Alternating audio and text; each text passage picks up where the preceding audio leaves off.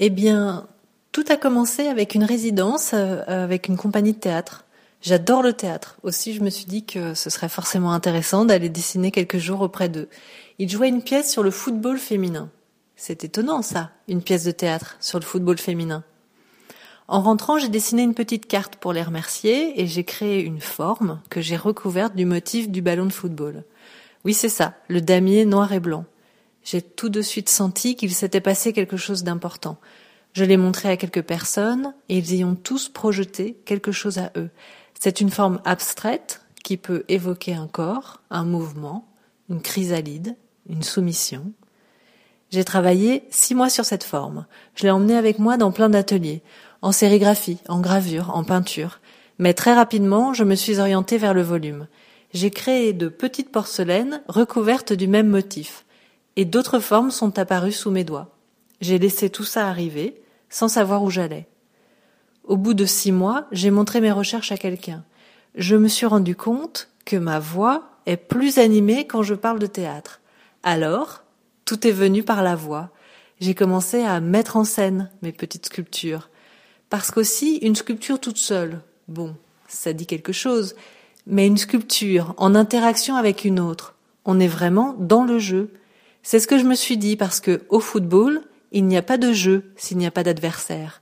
Et moi, mon jeu, c'est de déplacer mon travail, ma nature contemplative, sur un nouveau terrain de jeu. C'est comme ça que mon projet d'exposition est né. Vous voyez, tout est en noir et blanc. Ici, il y a la forme en peinture murale et en nuances de gris. Ici, la photo d'un joueur et celle d'une joueuse et leurs équivalents en forme abstraite recouverte du motif du ballon de football. C'est une exposition très immobile. La seule chose qui bouge, ce sont ces ballons géants. Parce qu'on est dans un terrain de jeu quand même. Il faut que quelque chose bouge, non? Sur ce mur, je présente le motif et son versant négatif.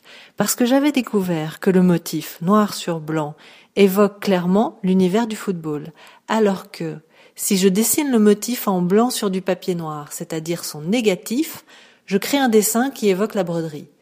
C'est idiot, mais c'est ça qui m'a emmené du football féminin vers le football mixte.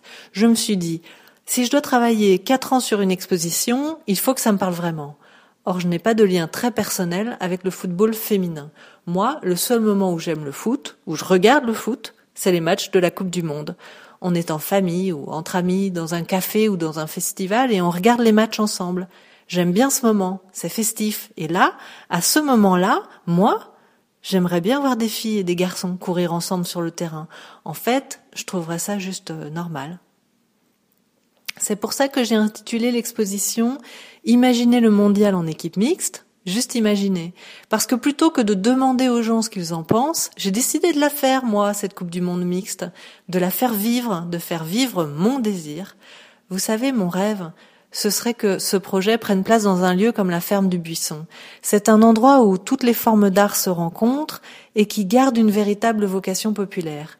Imaginez une grande fête autour de la Coupe du Monde du Qatar en 2022. D'un côté, des grands chapiteaux pour regarder ensemble les matchs, des buvettes, des pistes de danse pour le soir et bien sûr du théâtre avec la pièce de mes amis, et de l'autre, mon exposition plastique, avec ce mélange entre sculpture géante, installation, dessin, et toutes mes petites bandes dessinées qui racontent le cheminement du projet. Vous voyez, tous ces petits carnets, là, je les ai faits à la main, et ils sont installés le long des murs. On peut les ramasser, on peut les cueillir. Ils sont là, au ras du sol, à hauteur d'enfant.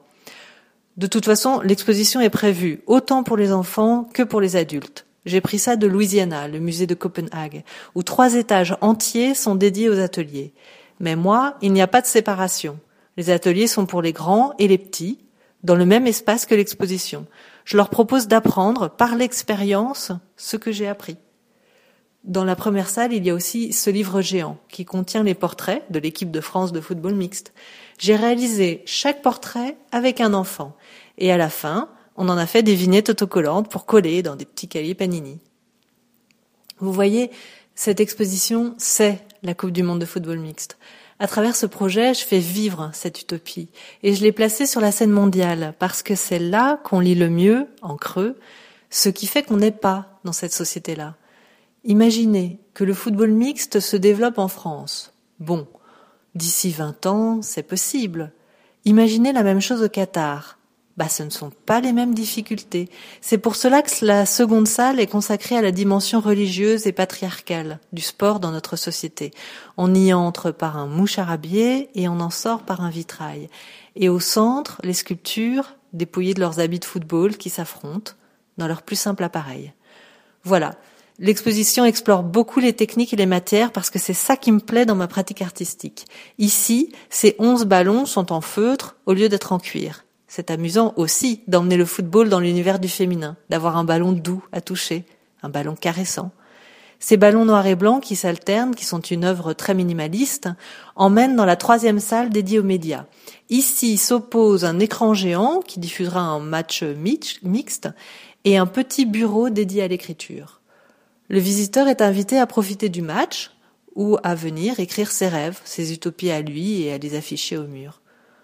Tout en haut, là, sont placés quelques-uns des chapitres de la bande dessinée. Ceux-là sont inaccessibles, parce que l'écriture, c'est une discussion aussi avec notre inconscient, et ces petits livres-là représentent ça. Il y a quelque chose d'inaccessible, de mystérieux. C'est quelque chose de précieux, mais qu'on ne peut pas consommer immédiatement. Mais bon, c'est difficile de se concentrer avec ces images qui bougent, ce film, cette excitation médiatique là derrière. Moi, dans mon art, je le vois bien, je ne suis pas à armes égales avec le texte et le dessin. Il y a encore deux œuvres très abstraites réalisées avec des fils. La première est à hauteur d'adulte. C'est un nœud noué dans un gros fil épais gris. C'est le nœud que la société a créé autour de cette question de la mixité. On ne peut pas le défaire. Et de l'autre côté du mur, dans la dernière pièce, qui est uniquement consacrée aux enfants et à la créativité, ce nœud est fait de fils de papier. Vous savez, quand vous coupez très fin du papier, il s'enroule tout seul. Il forme des nœuds avec beaucoup de grâce et de légèreté. Ces nœuds, ces mouvements sont naturels. Ils doivent exister dans la société. C'est pour cela que j'ai entremêlé un fil noir, un fil blanc et un fil gris. Ils sont différents, car il ne s'agit pas de nier cette différence, mais de retrouver de la légèreté. Là, ce long bureau contre le mur invite tout le monde à créer des petites figurines, en dessin en volume, recouvertes ou non du motif du ballon. Et voilà, quand on sort, on retrouve la forme initiale, mais dédoublée, en symétrie. Et alors, la chrysalide a fait sa mue, comme les taches d'encre de Rorschach. On peut y voir ce qu'on veut. Mais moi, je ne vous dirai pas ce que j'y vois. Et au sol, j'ai tracé cette ligne noire dans le couloir de sortie, comme pour dire, eh bien voilà, maintenant, qu'est-ce que vous allez faire? marcher d'un côté, marcher de l'autre, avoir un pied de chaque côté? Je crois qu'il n'y a que les gens qui regardent leurs pieds qui la verront. Mais moi, ça m'amuse. Voilà, c'est comme un dernier jeu.